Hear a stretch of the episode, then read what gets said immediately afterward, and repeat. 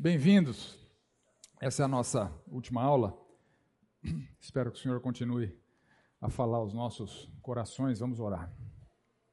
Senhor amado, muito obrigado por mais esse tempo de nos aplicarmos a conhecer, entender e assimilar o teu recado para nós. Que as palavras do Senhor Jesus, tão significativas e relevantes para aquela audiência da sua época, continuem promovendo as transformações de vida e os impactos para cada um de nós. Oramos assim em nome do Senhor Jesus. Amém.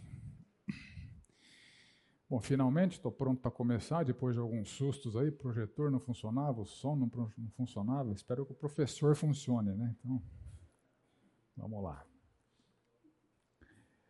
Ah, só recapitulando a nossa sequência de de estudo aqui, vocês devem ter percebido que as parábolas que eu estou abordando aqui, elas não foram selecionadas de maneira aleatória, né? Eu estou seguindo uma lógica, né? E a lógica que eu estou seguindo é a seguinte: eu comecei aqui com a parábola do sal da terra e da luz do mundo, que trata justamente da essência da vida cristã, do propósito da vida cristã.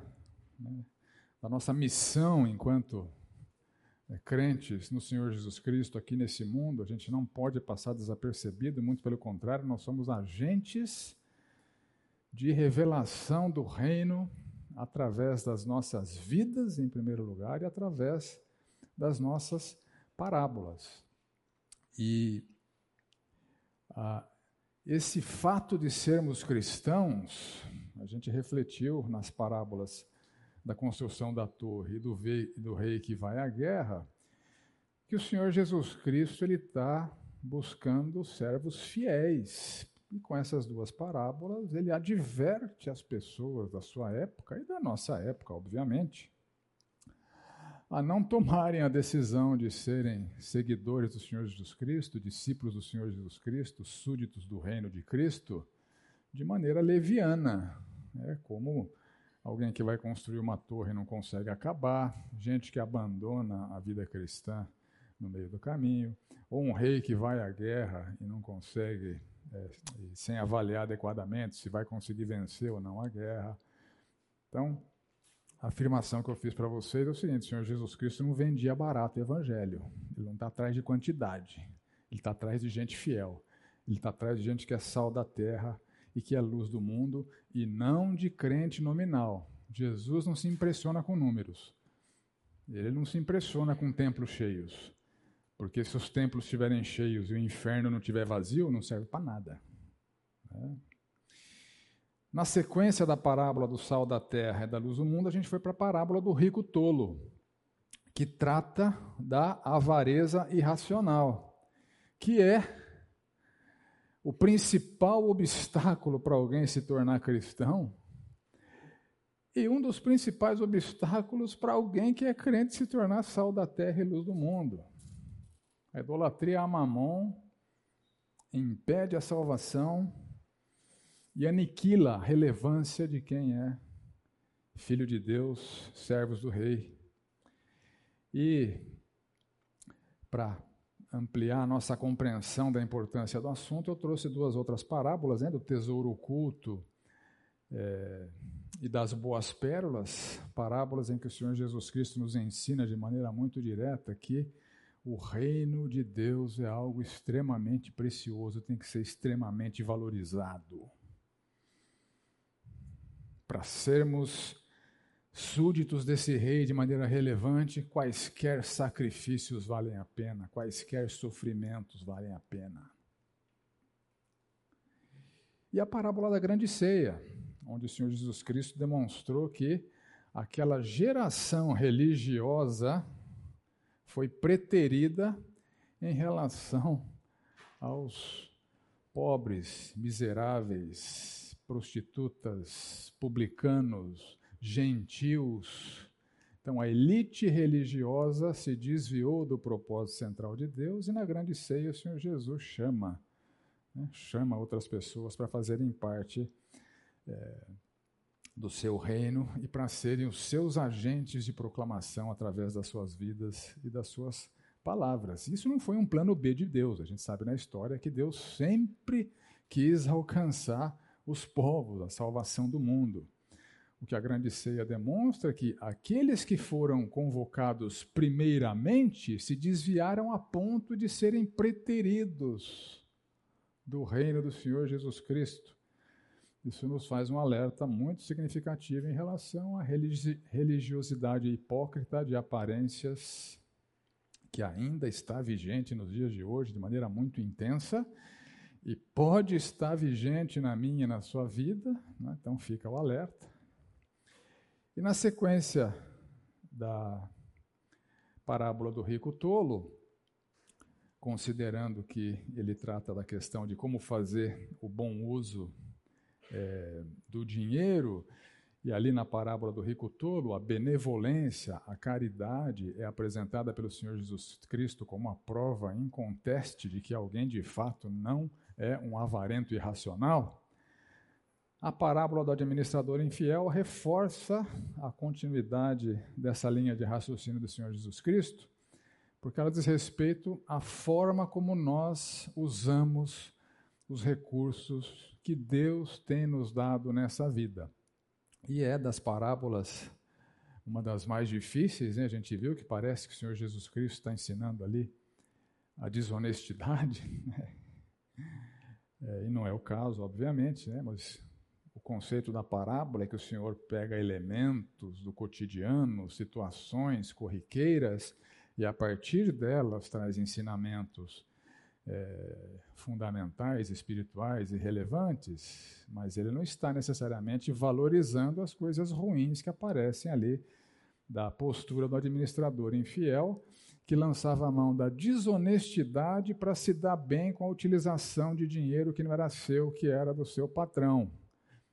Uma vez que ele ia perder o emprego, ele quis agradar alguns credores, diminuindo-lhes fraudulentamente a dívida, para que esses credores pudessem agir com benevolência para ele quando ele ficasse desempregado. E Senhor Jesus, dessa cena é, esquisita de desonestidade, ele nos ensina que nós também podemos, como aquele administrador infiel, fazer uso de recursos que não são nossos, que são de Deus, para favorecer pessoas nessa vida os carentes, os necessitados, que precisam de ajuda, para que nós angariemos um tesouro nos céus. Esse é o paralelo. Né?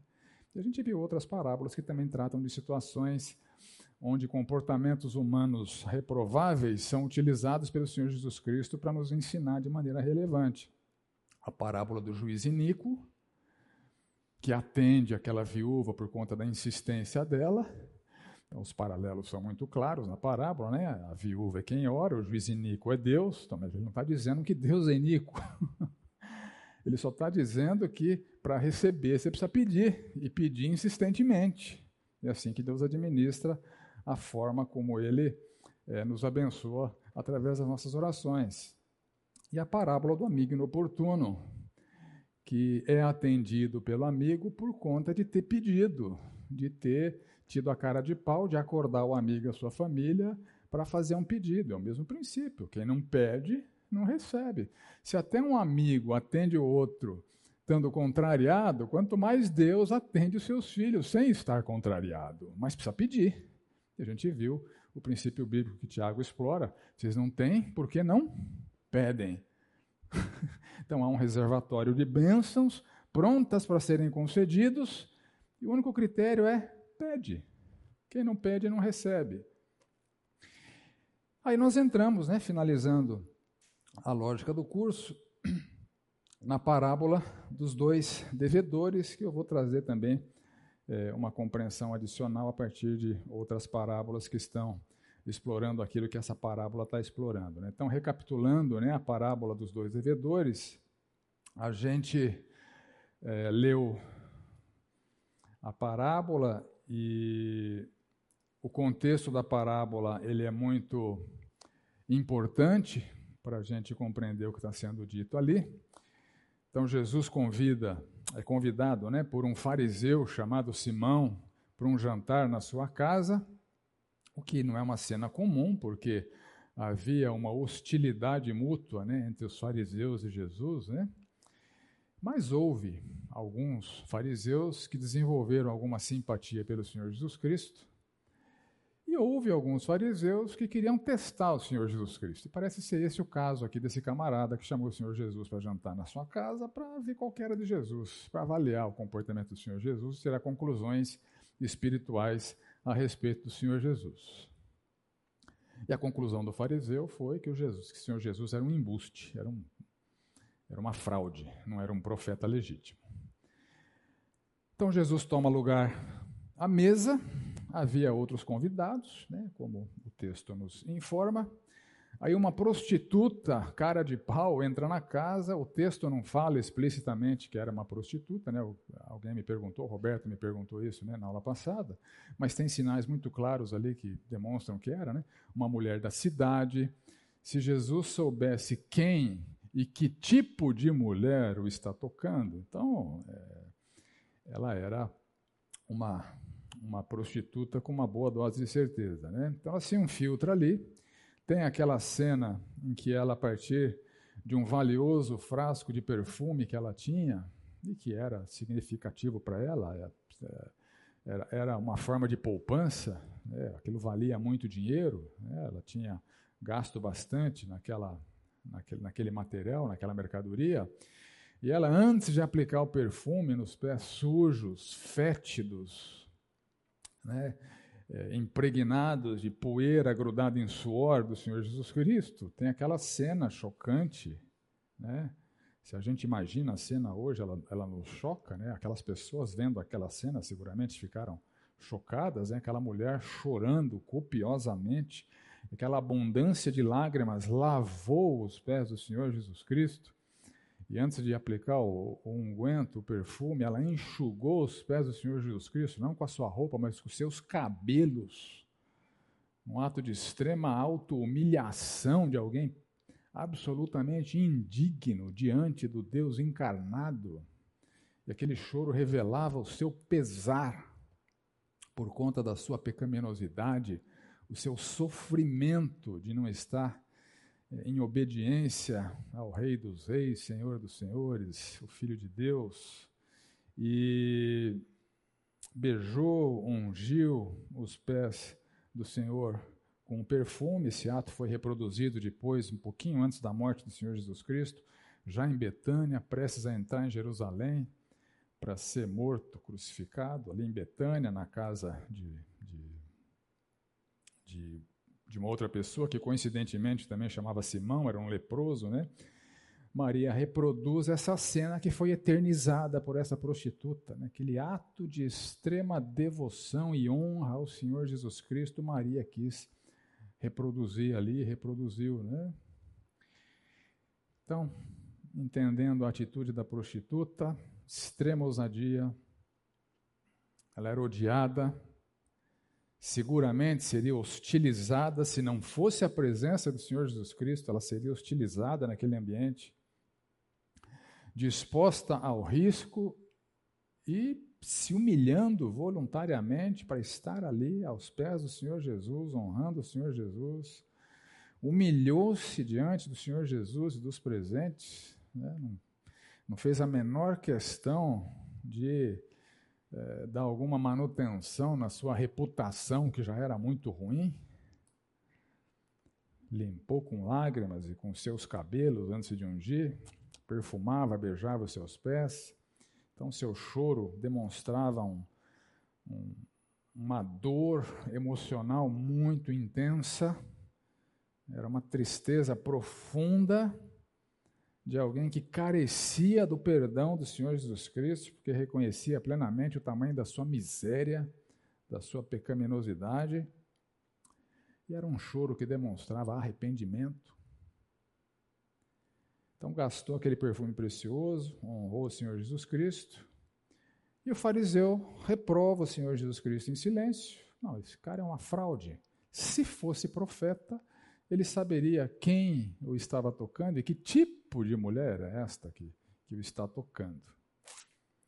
É, então, esse fato, nessa introspecção do fariseu, nos sugere que aquele ambiente era um teste.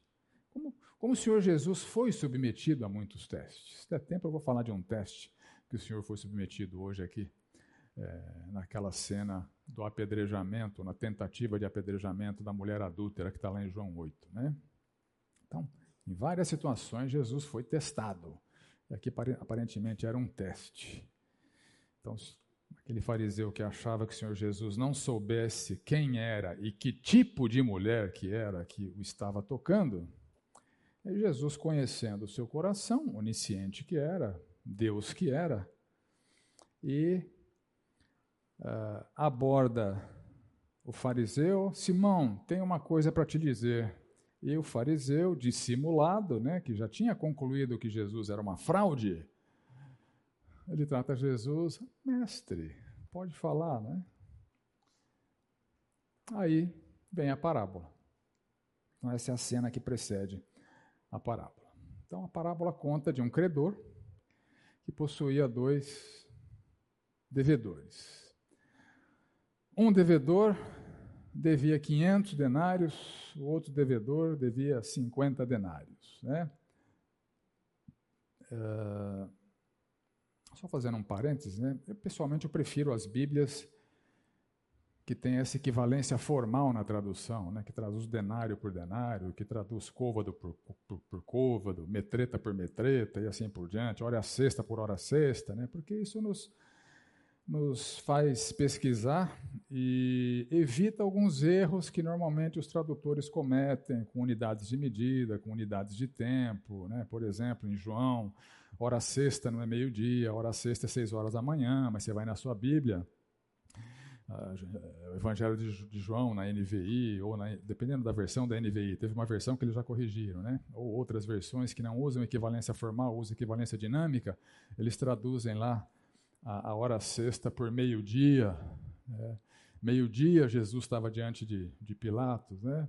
É, enfim, não era porque ele foi crucificado, segundo Marcos, às nove horas da manhã. Então, hora sexta em João é seis horas da manhã, e não meio-dia. Enfim, é uma dica aí. Prefira as Bíblias de equivalência formal, que ela não interpreta as unidades de medida. Então, denário, conceitualmente, é não há uma forma muito exata da gente fazer uma conversão. O conceito do denário é: um denário pagava um trabalhador por um dia de trabalho. Então, quando você paga trabalhador é, não especializado, né? Tá, quanto você paga aí um jardineiro? Quanto você paga uma faxineira? Quanto você paga uma, uma, uma passadeira? Enfim, ou é, um outro tipo de cálculo que pode ser feito. Quanto é o salário mínimo? Quanto é o salário mínimo hoje? Mil e. Hã? Divide por 20 dias de trabalho, quanto dá? Alguém mais inteligente que eu aí, por favor? Hã? 70, 70 e poucos reais, vai, 100 reais para arredondar, vai, 100 reais para arredondar. Então, e guarda aí, né? Nossa referência da aula vai ser 100 reais, porque mais para frente o denário, se der tempo, vai aparecer de novo, né? Um devia 500 denários, vezes 100.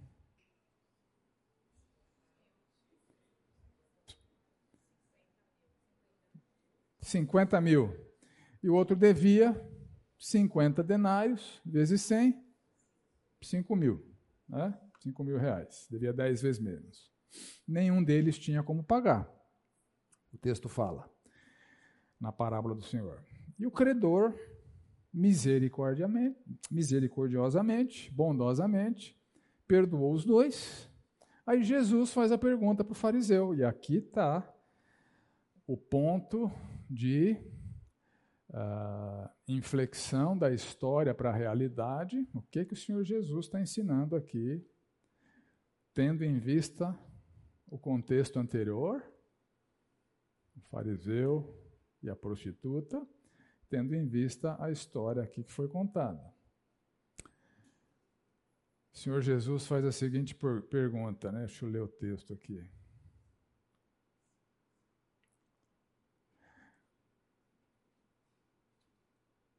O credor perdoou a dívida de ambos. Qual deles, portanto, o amará mais? Aí o Simão, fariseu, respondeu: Penso que é aquele a quem mais perdoou. Jesus disse: Você julgou bem. Então, o Senhor Jesus estabelece aí uma relação de proporcionalidade entre amor a Ele e ao perdão recebido. Então, você jogou bem.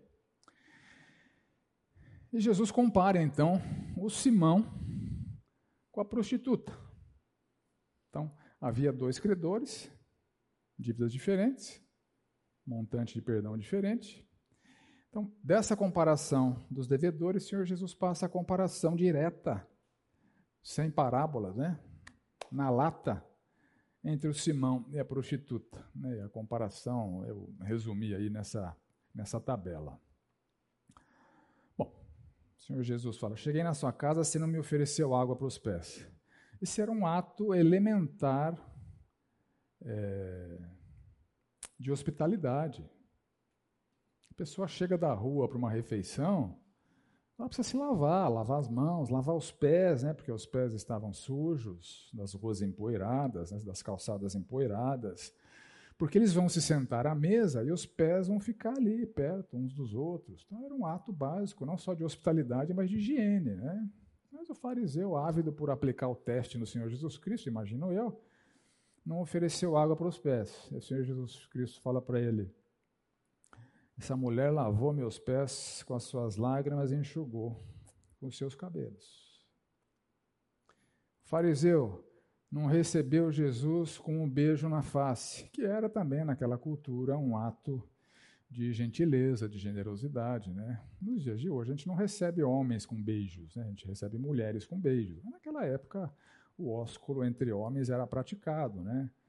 Paulo se refere a isso, né? uma saudação estimulada lá com ósculo santo, né? uma forma de, de receber bem, de, de transmitir honra. Né? Então, Jesus não foi recebido pelo fariseu com, com um beijo na face. E a mulher não para de beijar os pés de Jesus Cristo. O fariseu não ungiu a cabeça do Senhor Jesus com óleo, que para a gente, para a nossa cultura, seria um negócio até esquisito, né? Imagina se chegar na casa de alguém e o cara jogar uma lata de azeite na sua cabeça. Né? Você vai ficar chateado. Vai lembrar aquela cultura, aquela sequidão, aquela aridez, aquela poeira, não tinha shampoo, não tinha condicionador, etc. O óleo era um recurso utilizado para hidratação, pra... eles se sentiam bem fazendo aquilo.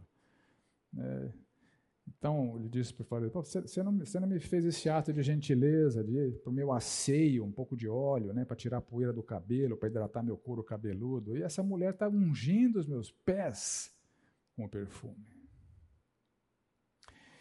E aí vem as nossas conclusões. Né? O fariseu não teve nenhum pecado perdoado, ainda o devedor da parábola teve lá um pouquinho de perdão, dez vezes menos, mas teve. O fariseu não foi perdoado por quê? Porque ele não achava que precisava. Não achava que precisava. A gente vai ver depois na parábola do, do fariseu e do publicano que sobem para orar. A mulher teve seus muitos pecados perdoados, porque a sua dor era sincera, o seu arrependimento era sincera, ela estava ali buscando o perdão do Senhor Jesus Cristo. E a conclusão é que Jesus não foi amado pelo fariseu, que não foi perdoado, não achava que precisava, aliás, achava que Jesus era um embuste, Aliás, deve ter ficado indignado quando o Senhor Jesus disse que, que a mulher estava perdoada, como em outras situações isso aconteceu. Na cura do paralítico era uma cena parecida, quando o Senhor Jesus disse que o paralítico estava perdoado, as pessoas ficaram indignadas, era, era uma reação esperada daquele fariseu. Ele não amou, e a mulher muito amou. Ela foi muito perdoada, tinha muita consciência da sua necessidade de perdão e recebeu é, o perdão do Senhor Jesus Cristo e a resposta dela foi uma resposta de muito amor. Né? Então, ligando o conceito da parábola ali com Marcos 2, 16 a 17, a gente lê o seguinte em Marcos. Os escribas dos fariseus, vendo comer em companhia dos pecadores e publicanos, perguntavam aos discípulos dele: Por que come e bebe com os publicanos e pecadores? Tendo Jesus ouvindo isto, respondeu-lhes: Os sãos não precisam de médico, e sim os doentes. Eu não vim chamar justos, e sim pecadores. E a gente tem que entender essa afirmação do Senhor Jesus Cristo à luz da realidade teológica. Né? Eles não eram sãos coisa nenhuma. Eles só não reconheciam que eram sãos. Eles não eram justos coisas nenhuma. Eles só se achavam justos. E o Senhor Jesus fala: Não vim chamar vocês que se julgam sãos, que não, que não têm noção do tamanho da sua doença pecaminosa. Não vim chamar vocês que se julgam justos. Eu vim chamar é, pecadores ao arrependimento. Então é isso que está acontecendo ali na cena na casa daquele fariseu. Então, uma conclusão direta que a gente pode é, aprender do texto é que o amor a Jesus Cristo é sempre diretamente proporcional ao nível de reconhecimento do tamanho da própria pecaminosidade e do consequente tamanho do perdão necessário. Essa é a lição. Você tem noção de quanto pecado seu foi perdoado naquela cruz? e continua sendo perdoado hoje. Você tem noção de que desde que você acordou até agora, já tem pecados aí que estão sendo compensados pelo sangue do Senhor Jesus na cruz? Então, esse nível de compreensão da nossa miséria nos leva a uma atitude de gratidão e amor extremos ao Senhor Jesus Cristo. Então, o amor a Jesus é sempre diretamente proporcional ao nível de reconhecimento do tamanho da própria pecaminosidade e do consequente tamanho do perdão necessário. Era o que faltava para aquele fariseu, era o que faltava para os religiosos da época, era o que faltava para os sãos e para os justos né, de Marcos 2, 16 e 17. Então, essas pessoas não amam Jesus não entendem a sua pecaminosidade, não reconhecem que precisam ser perdoadas, não têm noção do tamanho da sua miséria espiritual. E, derivando dessa afirmação, desse reconhecimento, né, dessa compreensão, o nível de reconhecimento do tamanho da própria pecaminosidade e do consequente tamanho do perdão necessário é inversamente proporcional à autoestima ou altivez religiosa. Faz sentido? Eu sou são. Eu sou justo. Não pense que essa atitude repulsiva ao Senhor Jesus Cristo, ela é restrita àquela época. A gente vai explorar isso. A gente pode estar tá incorrendo no mesmo pecado de altivez, de autoestima religiosa. E tem sinais na nossa vida que isso está se manifestando. Se estiver se manifestando, está comprometendo o nosso amor ao Senhor Jesus Cristo. Ou seja, quanto mais bonzão eu acho que eu sou, menos o Senhor Jesus Cristo é significativo para mim. Simples assim. E quanto mais miserável, desgraçado, no sentido da desgraça inerente ao pecado, eu reconheço que eu sou, mesmo depois de ter sido salvo, eu continuo pecando. Espero que menos. Mas eu continuo precisando daquela cruz para remover os meus pecados. Porque tem gente que acha que se converteu, agora virou. Hã? virou um semideus, né? Então essas grandezas elas se relacionam dessa maneira. Então é isso que nós somos claramente ensinados é, pela parábola. Né? Então, de novo, não nos iludamos que estamos isentos. Isso seria altivez. Você achar que você não parece nem um pouquinho com aquele fariseu, isso já seria altivez. Talvez a gente se pareça com ele em algumas situações, pelo menos. E quando, quando elas se manifestarem, nosso amor a Jesus vai estar diminuindo. Então, assim, aí eu pus uma imagem né, para gravar no nosso subconsciente, para a gente se lembrar sempre disso. Né? Dizem que uma imagem às vezes é significativa do que mais significativa do que muitas palavras, né? Quanto maior a autoestima ou altivez religiosa, menor o amor a Jesus Cristo. Você tem a percepção equivocada do que você precisa, de quem você é. E quanto mais você se diminui enxergando a sua miséria e o quanto você precisa do amor, do perdão, da misericórdia, da paciência de Deus, do Senhor Jesus Cristo, mais você está comunicando que você ama Jesus, porque você entende o quão significativo e importante a obra dele está sendo na sua vida. Faz sentido, gente? Quanto mais gostosão, menor eu estou amando Jesus. Quanto mais eu reconheço a minha miséria, mais eu entendo o tamanho do perdão que eu recebo. E a resposta a essa compreensão é amor. Como eu amo Jesus, porque ele fez por mim tanto que eu não merecia nada disso. Fala, fala Fernandinho. 2 Coríntios 12. Relembra a gente aí, porque não, de, de, cabeça eu não lembro. Quando eu sou fraco, então é que eu sou forte. Obrigado, Fernandinho.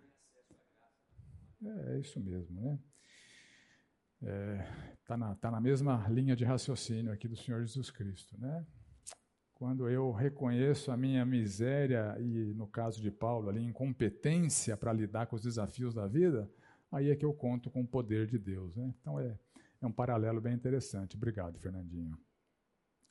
Então aqui a gente está tratando dessa, tratando dessa autoestima religiosa, né, dessa autoconsideração. Poxa, eu sou um cara maduro.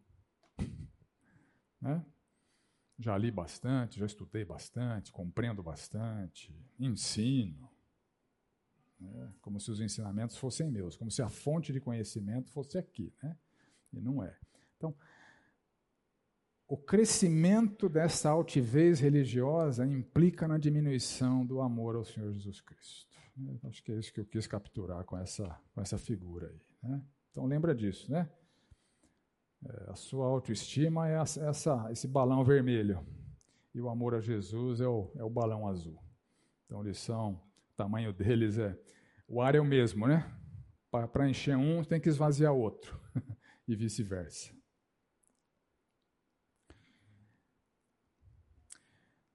Então, esses conceitos de reconhecimento da própria pecaminosidade e do perdão recebido, e da autoestima, da altivez religiosa, então nos conduzem às duas próximas parábolas, que é a parábola do fariseu e do publicano, e a parábola do credor incompassivo. O sinal bate que hora? 10 e 10. Então vamos começar aqui. Fariseu publicano. Uma parábola bem conhecida. Né? Seguramente todos já se depararam com ela, ali em Lucas 18. E ao mesmo tempo uma parábola em que a gente não se identifica com o fariseu, em geral. Não. Hoje em dia eu sou diferente, eu sou muito melhor que aquele fariseu. Só. Autoestima religiosa, né? Vamos ler a parábola ali. Lucas 18, de 9 a 14. Jesus também contou esta parábola para alguns que confiavam em si mesmos por se considerarem justos e desprezavam os outros. Dois homens foram ao templo para orar. Um era fariseu o outro era publicano. O fariseu ficou em pé e orava de si para si mesmo desta forma: Ó oh Deus, graças te dou, porque não sou como os demais homens, roubadores, injustos e adúlteros, nem ainda como este publicano. Eu jejuo duas vezes por semana, dou o dízimo de tudo o que ganho. O publicano, estando em pé, longe, nem mesmo ousava levantar os olhos para o céu, mas batia no peito, dizendo: Ó Deus, tem pena de mim, que sou um pecador. Digo a vocês que este desceu justificado para sua casa e não aquele, porque todo o que exalta será humilhado, mas todo o que se humilha será exaltado.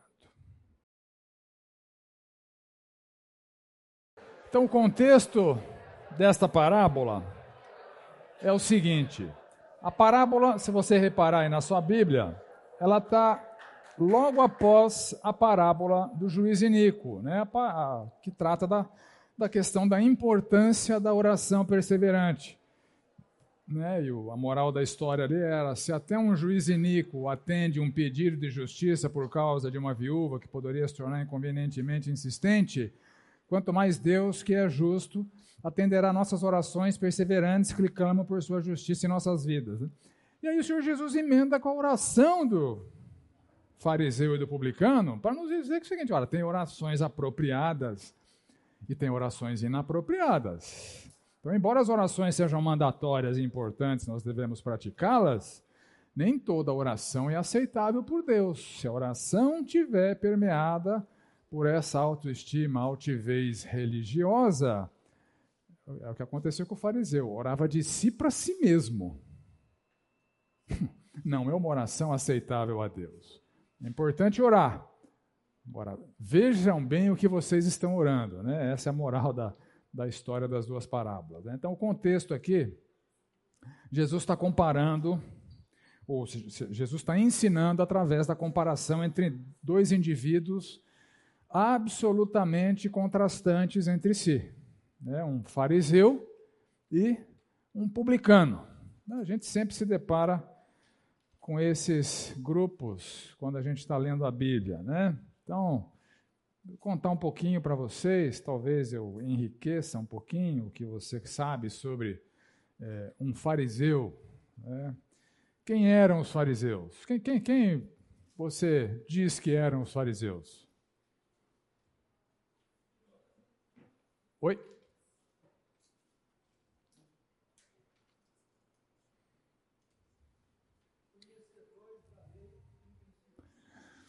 Eles eram conhecedores da lei, em princípio, né? Talvez, se eu entendi o seu em princípio, que o conhecimento deles talvez não fosse o que Deus quisesse que eles conhecessem, né? Então eles eles conheciam um pouquinho da lei. O que mais? Oi? Eles, eles é, dentre eles haviam os mestres da lei, né? Ok. Então, deixa eu explicar um pouquinho, pouquinho mais de, de, de coisas que, que a gente precisa saber a respeito desses, desses camaradas. A Bíblia, nos, através dos evangelhos, elas, a Bíblia menciona, os evangelhos mencionam quatro grupos ou partidos. Haviam mais, né? É, os selênios, por exemplo, né? que, que, não, que não estão aqui, mas é, a Bíblia faz menção de dois grupos políticos, os herodianos e os zelotes. Herodianos, como o próprio nome diz, eles eram é, os bolsonaristas da época, né? As pessoas que eram, eram fiéis a Herodes, né? se identificavam com o nome de Herodes, né? Então, uh, nesse sentido, né, que eu me referi aos bolsonaristas, né, a pessoa que, que é fã do Bolsonaro se identifica sem problema como sendo um, um bolsonarista. Os herodianos também, eles apoiavam a dinastia dos Herodes. E os zelotes, que era outro grupo, grupo político, que eram os é, revolucionários, os, os descontentes, é, os violentos contra Roma, né, lançavam mão de ataques contra soldados, eram meio terroristas. Né. Ah, Oi? Entendi. Ah, não, é, não pode vazar. Tem que só. Tá, tá bom. Então, então guarda, guarda aí, guarda aí. Melhor. Ah, o Senhor Jesus não recrutou nenhum herodiano, mas ele recrutou um zelote. Dentre os chamados eh, pelo Senhor Jesus Cristo, lá tinha, tinha um zelote. Né? Ah, e havia dois grupos religiosos mencionados ali: o grupo dos saduceus e o grupo dos fariseus, que é quem está é, à baila aqui, né? Um fariseu, alguém desse grupo uh, dos fariseus, né? Uh, é interessante que, embora herodianos e fariseus fossem mutuamente inimigos, porque Herodes era um vassalo de Roma e os fariseus ansiavam pela libertação de Roma. Até esses dois grupos inimigos se uniram contra Jesus numa certa ocasião. Né? Em Marcos, a gente lê o seguinte: retirando-se os fariseus, conspiravam logo com os herodianos contra ele, como lhe tirariam a vida. O raciocínio é o seguinte: o teu inimigo é meu inimigo. Nós somos inimigos, mas temos um inimigo em comum. Vamos nos associar para eliminar o inimigo Jesus Cristo. Né? Então, ah, os saduceus, em contrapartida, os saduceus eles eram um grupo majoritário no Sinédrio. O Sinédrio era aquela liderança ah, é, dos judeus, né? eram as pessoas, eram os anciãos que representavam o povo, que tomavam algumas decisões. A liderança judaica, essa liderança judaica, obviamente submissa à dominação romana, ela era predominantemente formada por pessoas dessa, desse grupo religioso dos saduceus. Eles tiveram mais poder que os fariseus até o ano 70, mas os, os fariseus aparecem com mais proeminência porque eles eram mais hostis que os saduceus a Jesus, embora os saduceus também fossem hostis ao Senhor Jesus Cristo. Então, os sacerdotes, por exemplo, em geral, pertenciam ao grupo religioso dos saduceus. Obrigado, Loré. É, eles não criam na ressurreição, né? Ah, eles não criam em anjos, demônios. Então, eles, eles tinham uma, uma fé meio meio esquisita, né? porque negavam coisas que a própria, a própria Bíblia falava no Antigo Testamento. E eles nem reconheciam nenhum escrito além da Torá, dos cinco livros de Moisés, como sendo significativos. Eles não davam bola para os profetas, não davam bola para salmos, não davam bola para os livros de sabedoria. Para eles era, era a lei, né? a Torá ali, os cinco livros é, de, de Moisés. Já os fariseus reconheciam todo o Antigo Testamento como escritura sagrada, eles conheciam muito bem aquela escritura sagrada. Os escribas eram dos fariseus. O texto de Marcos que eu li falou isso, né? Os escribas dos fariseus. Então, eles se aplicavam na conservação da escritura sagrada. Né? Os escribas eram fariseus que tinham essa ocupação de preservar o texto sagrado fazendo cópias. Eles acreditavam na ressurreição. Os mestres da lei também eram fariseus, né? as pessoas que ensinavam o povo nas sinagogas, em geral, é, eram fariseus. Agora, eles valorizavam a Bíblia, mas também valorizavam tradições que eles é, haviam produzido na forma de interpretações da Bíblia. E essas tradições é, para os fariseus tinha, tinha tanto, tanto peso, tanta importância quanto a, a própria palavra. Né? Eram legalistas, extremamente zelosos dessas suas é, tradições, e eles são os precursores do judaísmo moderno. Depois do ano 70, em que o templo foi destruído, Jerusalém foi destruída, eles ganharam uma força religiosa muito grande e, e os, os, judeus ortodoxos modernos eles são é, derivados desse grupo aqui dos, dos fariseus. Né? Se você olhar para Mateus 23, eu não vou fazer isso aqui por conta do tempo, né? Mateus 23, é um ataque frontal do Senhor Jesus Cristo contra esse grupo hipócrita, legalista. Na cadeira de Moisés se assentaram os escribas e os fariseus. Façam e observem tudo o que eles disserem a vocês, porque eles conhecem a lei, quando eles falam da lei, eles estão falando a verdade, né? Mas não os imitem em suas obras, porque eles dizem e não fazem. Hipócritas. E aí o Senhor Jesus discorre um tratado de acusações contra os fariseus. Ou seja, não eram amigos do Senhor Jesus Cristo e, pela sua influência perniciosa ao povo, porque eles próprios não eram salvos e impediam pessoas que seguissem os seus ensinos de serem salvos, o Senhor Jesus se aplicou em combatê-los com bastante veemência, porque eles estavam impedindo pessoas de é, conhecerem a salvação através do Senhor Jesus Cristo. Em contrapartida, havia aqui os publicanos, né, que o outro, o outro é, protagonista da parábola é um publicano. Quem eram os publicanos, gente? Tá? Eles eram cobradores de impostos. Qual que era a nacionalidade dos publicanos? Eles eram judeus, não eram romanos. Então, imagina.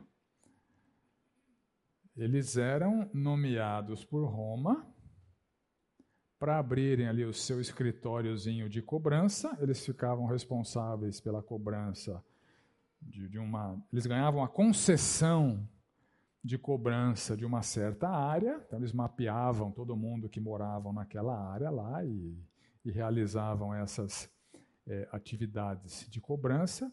Como é que o povo os enxergava? Traidores, párias. Né? E além de serem aliados de Roma na cobrança dos impostos, eles em geral não eram muito honestos. Então, eles sobrecarregavam, a carga tributária que eles impunham era maior. Mas só que eles não repassavam isso para Roma, eles ficavam para eles. Né? Então, cobravam mais do povo, retinham para si e repassavam é, o que era esperado que fosse repassado para Roma. Né?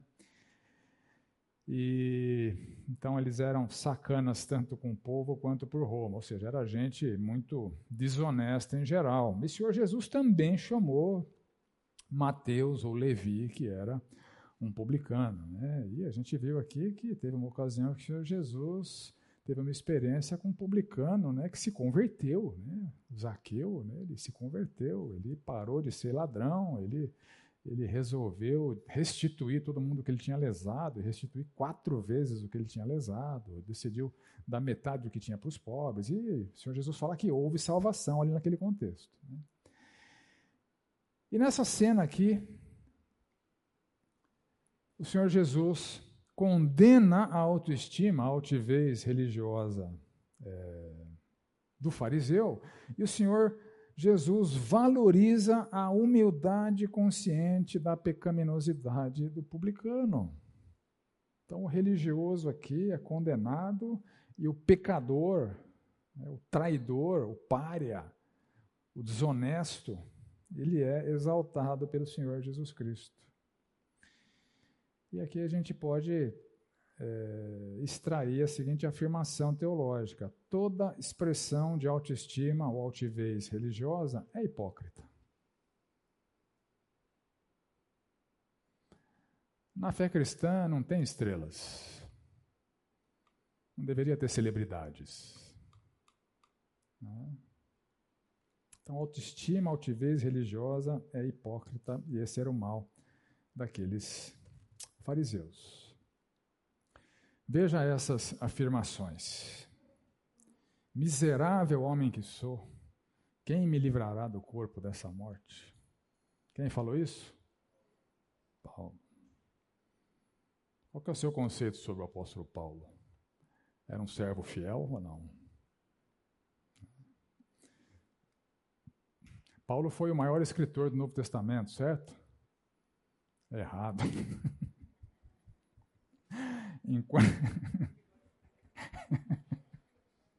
Em, quantidade de obras, sim, mas em volume foi Lucas, né? Atos.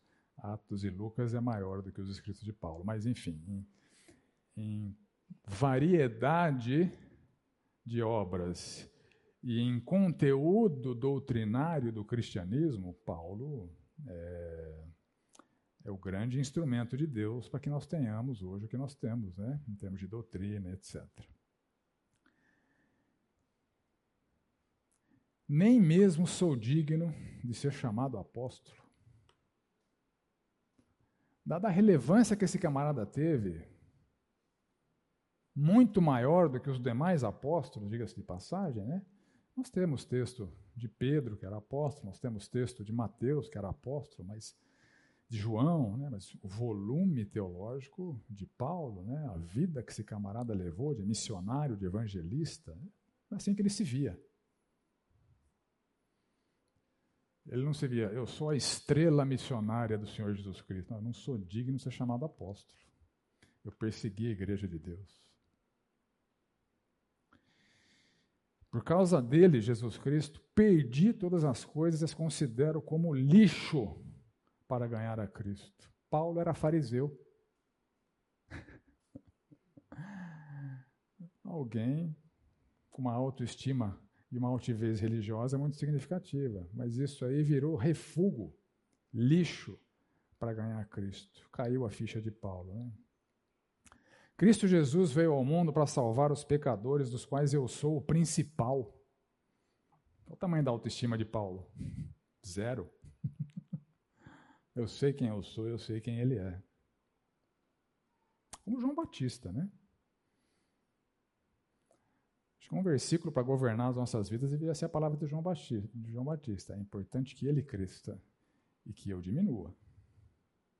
Cristianismo não tem lugar para estrelismo, nem para celebridade. Não nos pregamos a nós mesmos, mas Cristo Jesus como Senhor. Temos, porém, esse tesouro em vasos de barro muitos autores se posicionam como a fonte do conhecimento. Eles não são fonte de conhecimento. O conhecimento é do Senhor Jesus Cristo. Né? Nós pregamos a Jesus Cristo e esse é um tesouro. Esse tesouro está em vaso de barro. Às vezes acontece o contrário. É, o barro está sendo pregado num vaso de ouro. Isso é altivez religiosa. Estrelismo evangélico é altivez religiosa. Olha essas palavras de Martinho Lutero, que estão registradas nessa obra que está no rodapé aqui.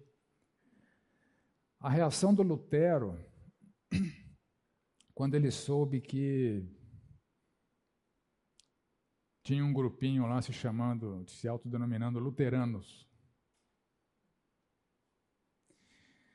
Primeira coisa que peço é que as pessoas não façam uso do meu nome e não se chamem de luteranas, mas cristãs. O que é Lutero? Os ensinamentos não são meus, nem fui crucificado por ninguém. Como eu, um pobre saco fedorento de vermes que sou, pude chegar nesse ponto onde pessoas chamam as crianças de Cristo pelo meu maldito nome. Essa, essa é a opinião do Lutero sobre, sobre os luteranos. Né? Eu chego a pensar que o Calvino diria a mesma coisa. Eu não sou calvinista, tá? Nem, nem gosto dos ensinamentos dele. Ou que o Armínio diria a mesma coisa.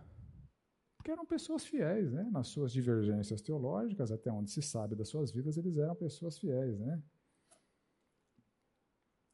Então, o fariseu era o oposto de Paulo, era o oposto de Lutero, né? Eles eram os, os altivos, os, os expoentes, os mestres, os admirados, os que nutriam uma visibilidade de religiosidade muito patente, né? alargavam as suas franjas, que era um sinal de compromisso com Deus. Então, Quanto maiores as franjas, mais as pessoas veriam o quanto eu sou comprometido com Deus. Né? E os filactérios, aquela caixinha de, com trecho da Bíblia que eles atavam é, na testa, né? eles andavam com os filactérios do tamanho de um baú, né? porque quanto maior o filactério, mais as pessoas o enxergariam como, como alguém é, religioso. E de novo, né, longe de nós pensar que isso não nos atinge. É contra isso que eu estou falando aqui para mim e para vocês. Né? Essa é uma cena comum entre os apóstolos. Por exemplo, em Lucas 9,46, eles falam o seguinte: Levantou-se entre eles, os doze, uma discussão sobre qual deles seria o maior. Essa disputa pela proeminência, pela honra, foi recorrente entre os doze. A gente vê isso muito claramente nos evangelhos. É, era uma disputa contínua. Em certa ocasião, Tiago e João, dois irmãos, ávidos por essa superioridade honrosa, chegaram a levar a mãe para pedir para o Senhor Jesus Cristo uma honraria maior nos céus. Né? Manda que no teu reino esses meus dois filhos se assentem, um à tua direita e o outro à tua esquerda. E quando os outros dez discípulos ouviram isso, ficaram indignados. Por quê? Porque eles queriam estar sentados lá. Essa era a razão da indignação. Né? No final da vida de Jesus, durante a última ceia, o Senhor Jesus comunica que um deles o trairia, o venderia lá, o entregaria. E aquela informação inesperada ali naquele ambiente, né, era a última ceia, enfim. O texto de Lucas fala o seguinte então, seguinte, então começaram a perguntar no verso 23. Então começaram a perguntar entre si qual deles seria o que estava para fazer isso. Quem é esse pária, esse maldito, esse traidor? No verso 23. É no verso 24. Houve também entre eles uma discussão sobre qual deles parecia ser o maior. Na última ceia.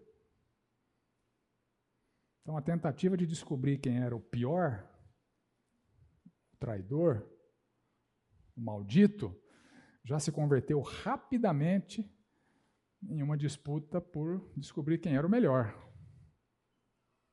Quem era o mais próximo, quem era o que conhecia mais e assim por diante. Nesse ambiente, Pedro chega a dizer o seguinte: mesmo que eu tenha que morrer ao seu lado, jamais o negarei. E todos os outros discípulos disseram o mesmo. Aí no verso 50 fala o seguinte: então todos o abandonaram. Então os bambambãs, os que queriam descobrir quem eram o mais importante, o mais fiel, o melhor, o mais próximo. Todos prometeram fidelidade absoluta até a morte, todos o abandonaram. E o Senhor Jesus, durante a ceia, diante daquela disputa é, pela superioridade, o Senhor Jesus apresenta a sua didática, né? que tem tudo a ver com o texto que nós estamos lendo aqui, do fariseu e do publicano.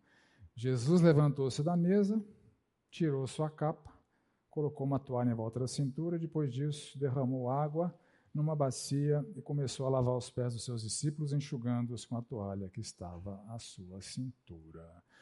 Lavar os pés dos outros, gente, era uma atitude extremamente indigna, normalmente relegada aos escravos, às pessoas sem importância. Né? Era indigno lavar os pés de alguém. O Senhor Jesus, o Rei dos Reis, o Senhor dos Senhores, às vésperas da sua morte, algumas horas de morrer, depois de ter investido mais de três anos na vida desse homem, ele tinha diante de si um traidor miserável que o venderia por 30 moedas de prata, porque era um avarento irracional, e tinha 12 batalhadores pela proeminência que juraram fidelidade até a morte e que o abandonaram cabalmente assim que se sentiram ameaçados.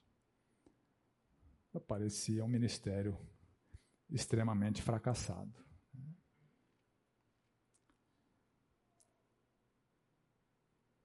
Aí, Mateus 20, o Senhor Jesus ensina: Quem quiser tornar-se o grande entre vós, será este o que vos sirva. E quem quiser ser o primeiro entre vós, será o vosso servo. Tal como o filho do homem, que não veio para ser servido, mas para servir e dar a sua vida em resgate por muitos. Então, o princípio que o Senhor Jesus espera de cada um de nós é esse, de enxergar que há uma infinita superioridade da subserviência em relação à proeminência. Vida cristã é lugar de buscar subserviência e não proeminência. É nojento buscar proeminência na vida cristã. É nojento querer projeção e holofotes às custas de, como Lutero disse, ensinamentos que não são nossos, conteúdos que não são nossos, e do sacrifício na cruz que não é nosso. Então, há uma infinita superioridade da subserviência sobre a proeminência. O mundo vai nos dizer que subserviência é ruim, é, é ridícula. Mas o Senhor Jesus Cristo nos afirma que ele espera de cada um de nós a subserviência. E ele manda isso em Filipenses: não façam nada por interesse pessoal ou vaidade, mas por humildade, cada um considerando os outros superiores a si. Esse ideal cristão, na nossa cultura, pode ser classificado até como patético. Mas é a virtude esperada. Você considera o outro superior a você, sua esposa superior a você, seu marido superior a você, seu irmão superior a você, e assim por diante. Esse é o ideal cristão. Subserviência infinitamente superior à proeminência. E Efésios, sujeitem-se uns aos outros é, no temor de Cristo. Então, esse é, é o âmago da moralidade cristã não medalhas, né, mas atitudes de quem lava os pés. Né? E comparando aquela situação dos fariseus, do fariseu e dos publicanos, né, uma reflexão para a gente fazer aqui. Quais são as expressões de altivez religiosa que você tem visto?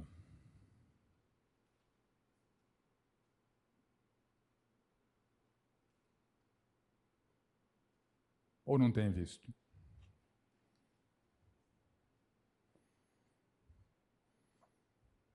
Bom, talvez a gente tenha. Eu entendo que talvez a gente esteja receoso de abrir a boca para né, não escancarar o nosso coração. Né? Então vamos lá, deixa, deixa eu te dar é, alguns parâmetros. Né? Olha só. Liderança autoritária. Deixa eu começar a falar mal dos pastores, né, que é a minha casta. Liderança autoritária. Existe no meio evangélico uma, um imaginário falso de que há uma superioridade entre pastores e ovelhas. Né? As pessoas confundem a liderança cristã com status, com honra. Liderança não tem nada a ver com status nem com honra.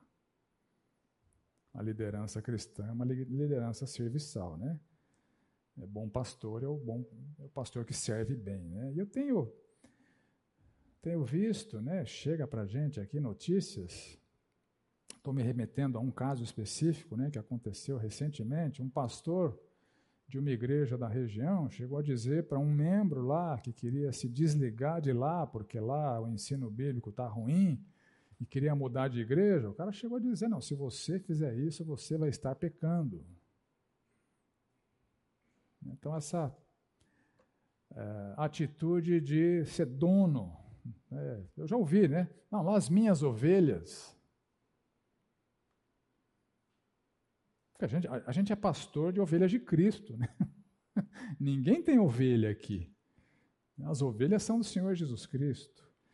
Então, eu tenho visto muita manifestação no meio pastoral dessa autoestima, dessa altivez religiosa, marcada por uma liderança autoritária e que se julga merecedor de maior honra e proeminência do que os demais membros da igreja. Alguns se auto-intitulam um ungido do Senhor. Cheguei a ver camarada pregando, olha, se seu pastor for pego roubando na igreja, não mexe com ele não, porque ele é um ungido do Senhor. É.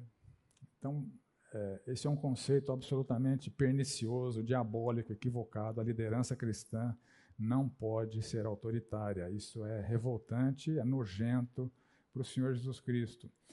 E o exibicionismo religioso, que pode estar se manifestando de várias maneiras. A através da ostentação de credenciais e feitos. Né? Tem coisas que só Deus julga, né? mas quando a gente ouve, a coisa soa estranha. Né? A pessoa se apresenta numa discussão, apresenta a sua credencial, né? Não, eu sou formada não sei aonde, estudei com não sei em quem, então eu acho isso. Tá? Então, sempre que essas glórias pessoais são trazidas à tona, pode ser um indicador de desejo de ostentação, de proeminência, de honra, né, de autoestima, de altivez religiosa. Eventualmente, orações podem ser feitas buscando esse tipo de coisa. Olha que coisa medonha, né? A gente pode orar para impressionar as pessoas. Como aquele fariseu estava fazendo lá quando orava, enaltecendo as suas credenciais. Né? Nosso vocabulário pode estar, ser usado, pode estar sendo usado de maneira a despertar admiração. Nosso conteúdo de oração pode estar sendo utilizado para mostrar para as pessoas o quanto a gente conhece a Bíblia. Cara, isso é, é, é baixo, né? E quando, quando uma oração sai dessa maneira, é igual aquele fariseu, né? Ora de si para si mesmo. Deus sabe quem somos, né? Ou perguntas em sala de aula. De novo, aqui não é nenhuma crítica à pergunta. Tá? A pergunta sincera é boa, ela ajuda o professor, ela ajuda os demais alunos. Agora, você pode fazer uma pergunta, levantar a mão e fazer uma introdução para a sua pergunta, visando despertar nas pessoas um reconhecimento de que você conhece bem o assunto. Né? Isso pode acontecer. Né? É difícil a gente falar que, que, que, eu já vi acontecendo, porque é só Deus que julga essas coisas. Né? Mas tem hora que a gente ouve certas perguntas em sala de aula que se passa esse sentimento. Então tem que pedir perdão para Deus, para Deus, me ajuda a não julgar meu irmão, né? julga o Senhor, né? Mas que parece, parece, né? Ou ministração, a ministração teatral, a ministração performática, seja numa aula, seja numa pregação. É Deus quem julga, né? É Deus quem julga, mas seguramente é um ambiente onde dá para trazer atenção para si de maneira muito fácil, trazer os holofotes para si, despertar admiração. É se deliciar com as palavras de apreciação. Olha, é, é um ambiente de tentação para quem está na, na posição de ministrar. É, lembra do que o Lutero falou? Os ensinamentos não são meus. Eu não morri por ninguém. Né? Então, quem ministra tem que ter essa consciência, que é um, é um mero mensageiro. A fonte de conhecimento não é quem ministra, a fonte de conhecimento é o Senhor. Né? Ostentações em conversas, né? enfim, são alguns ambientes onde podemos estar manifestando esse exibicionismo religioso e qualquer expressão de ares de superioridade em quem você considera inferior a você dentro da igreja. É, aqui uma, uma ironia, né? Quando um maduro deprecia um imaturo, o que esse maduro está sendo? Imaturo, né? Porque não é, não é papel dele, não é esperado dele isso. Ah, fulano é imaturo, fulano é, é débil na fé. Deixa Deus julgar isso. Né?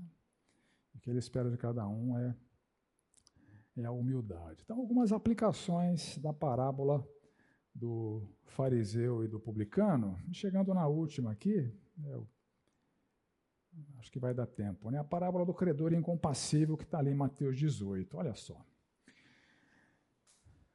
Vamos ler do verso 15 em diante, para a gente entender o contexto. Se o seu irmão pegar, pecar contra você, vai e repreenda-o em particular. Se ele ouvir, você ganhou seu irmão, mas se não ouvir, leve ainda com você uma ou duas pessoas, para que pelo depoimento de duas ou três testemunhas toda a questão seja decidida.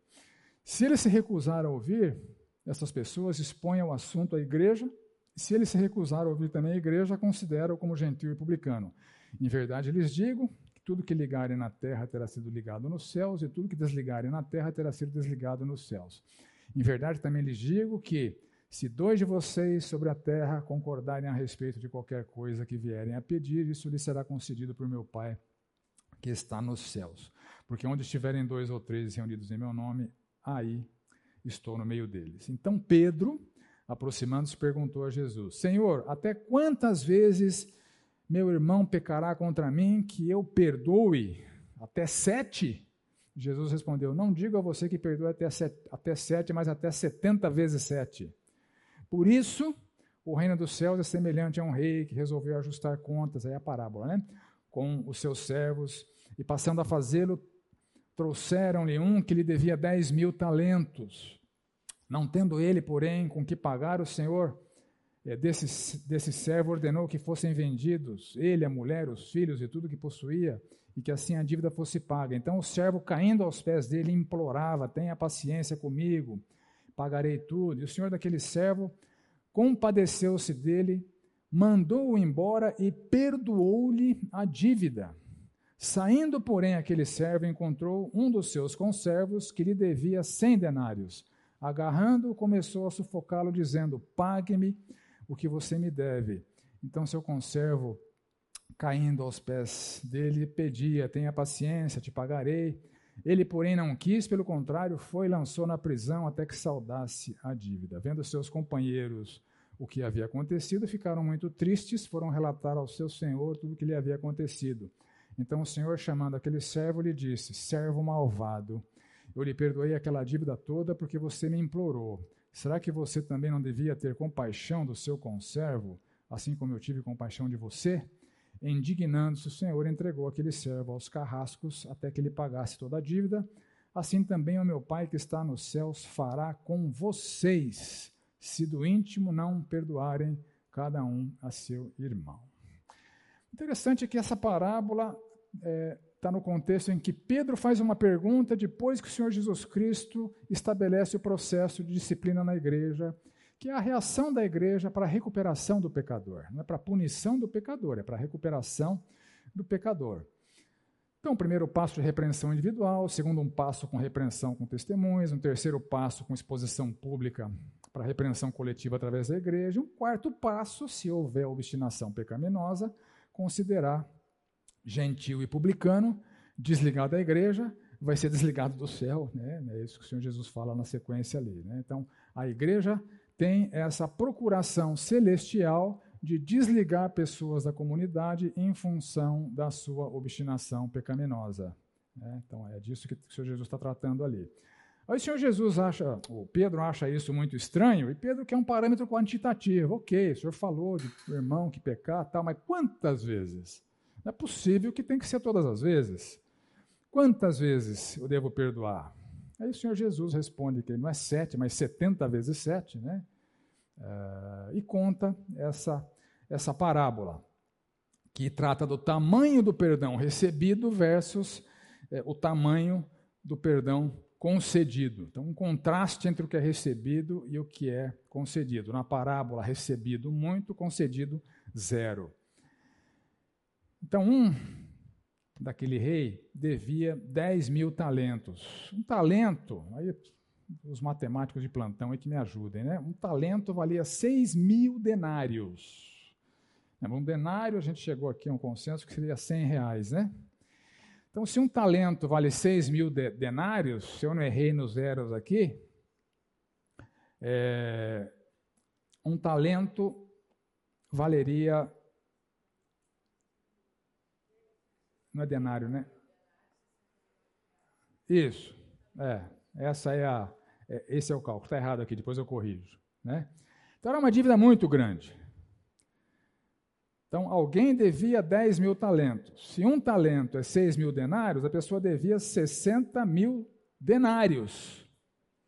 Né? Se cada denário vale 100 reais, a pessoa devia 60 milhões, né? 60 milhões de denários. Se cada denário vale, vale 100, não, é, denários, né? Um talento, 6 mil denários. A pessoa devia 10 mil talentos. Então aqui é não, de denários, né? Se um talento é 6 mil denários e a pessoa devia 10 mil talentos, ela devia 60 milhões de denários. Se cada denário vale 100 reais, a pessoa devia 6 bilhões, né? Era mais ou menos o, o Jeff Bezos devendo para o Elon Musk, né?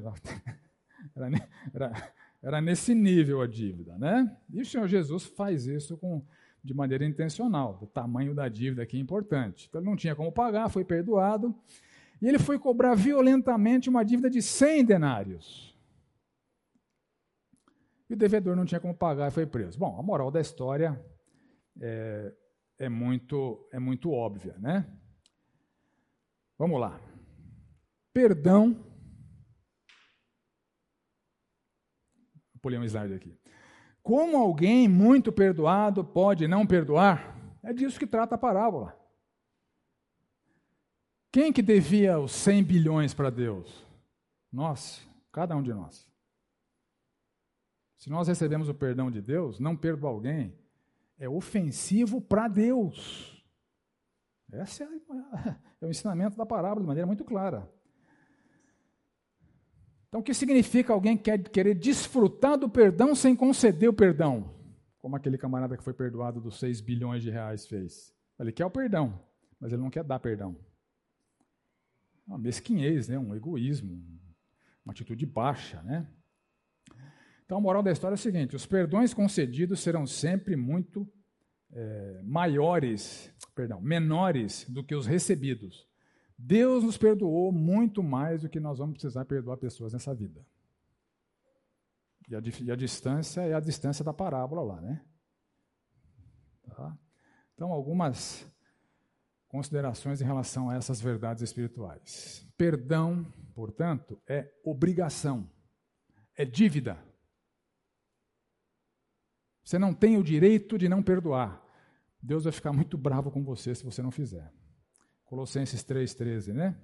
Assim como o Senhor vos perdoou, assim também perdoai vós.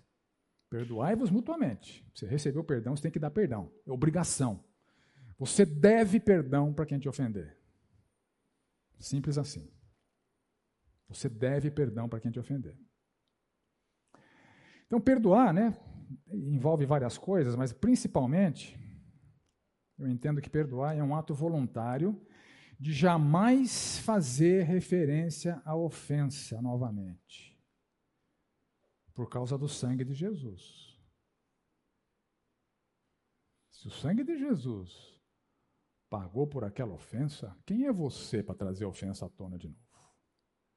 Se você diz que perdoou, você deve assumir com Deus esse compromisso de jamais fazer referência à ofensa novamente.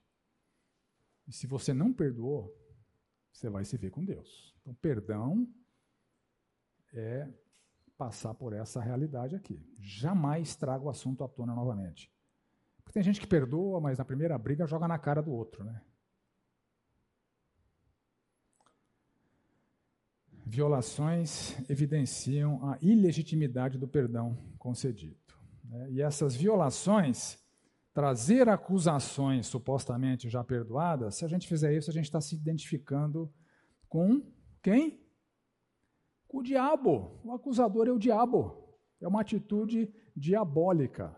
Você dizer que perdoou e trazer de novo essa ofensa tônica, à tona, você está sendo diabólico. O diabo é o acusador. O diabo acusa aqueles por quem o Senhor Jesus Cristo morreu.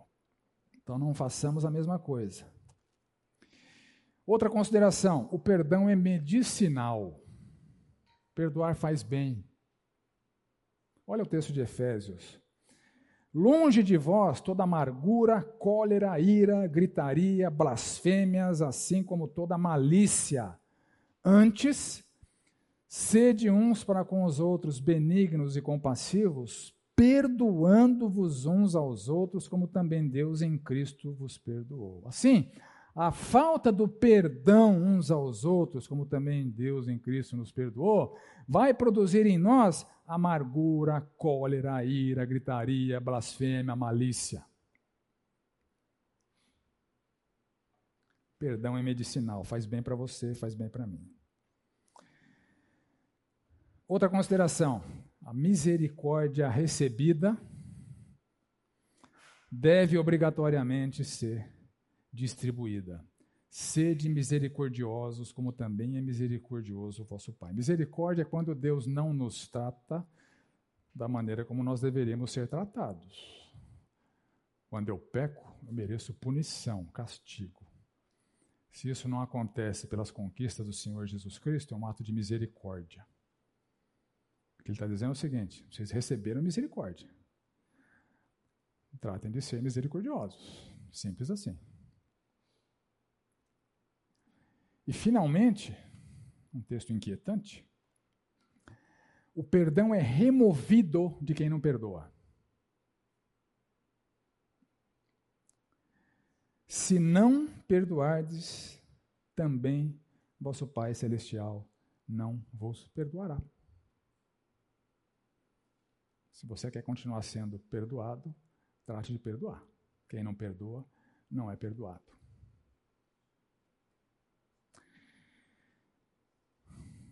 Ok, senhores e senhoras, concluindo o nosso curso, né? Quatro parábolas basais, das quais nós desprendemos essas outras, né? E tivemos condições nesses quatro domingos de refletirmos em maior ou menor profundidade nessas parábolas todas, que o Senhor, através delas, tenha desenvolvido ou fortalecido as nossas convicções e a partir de agora que nosso proceder seja moldado por esses conhecimentos. Amém?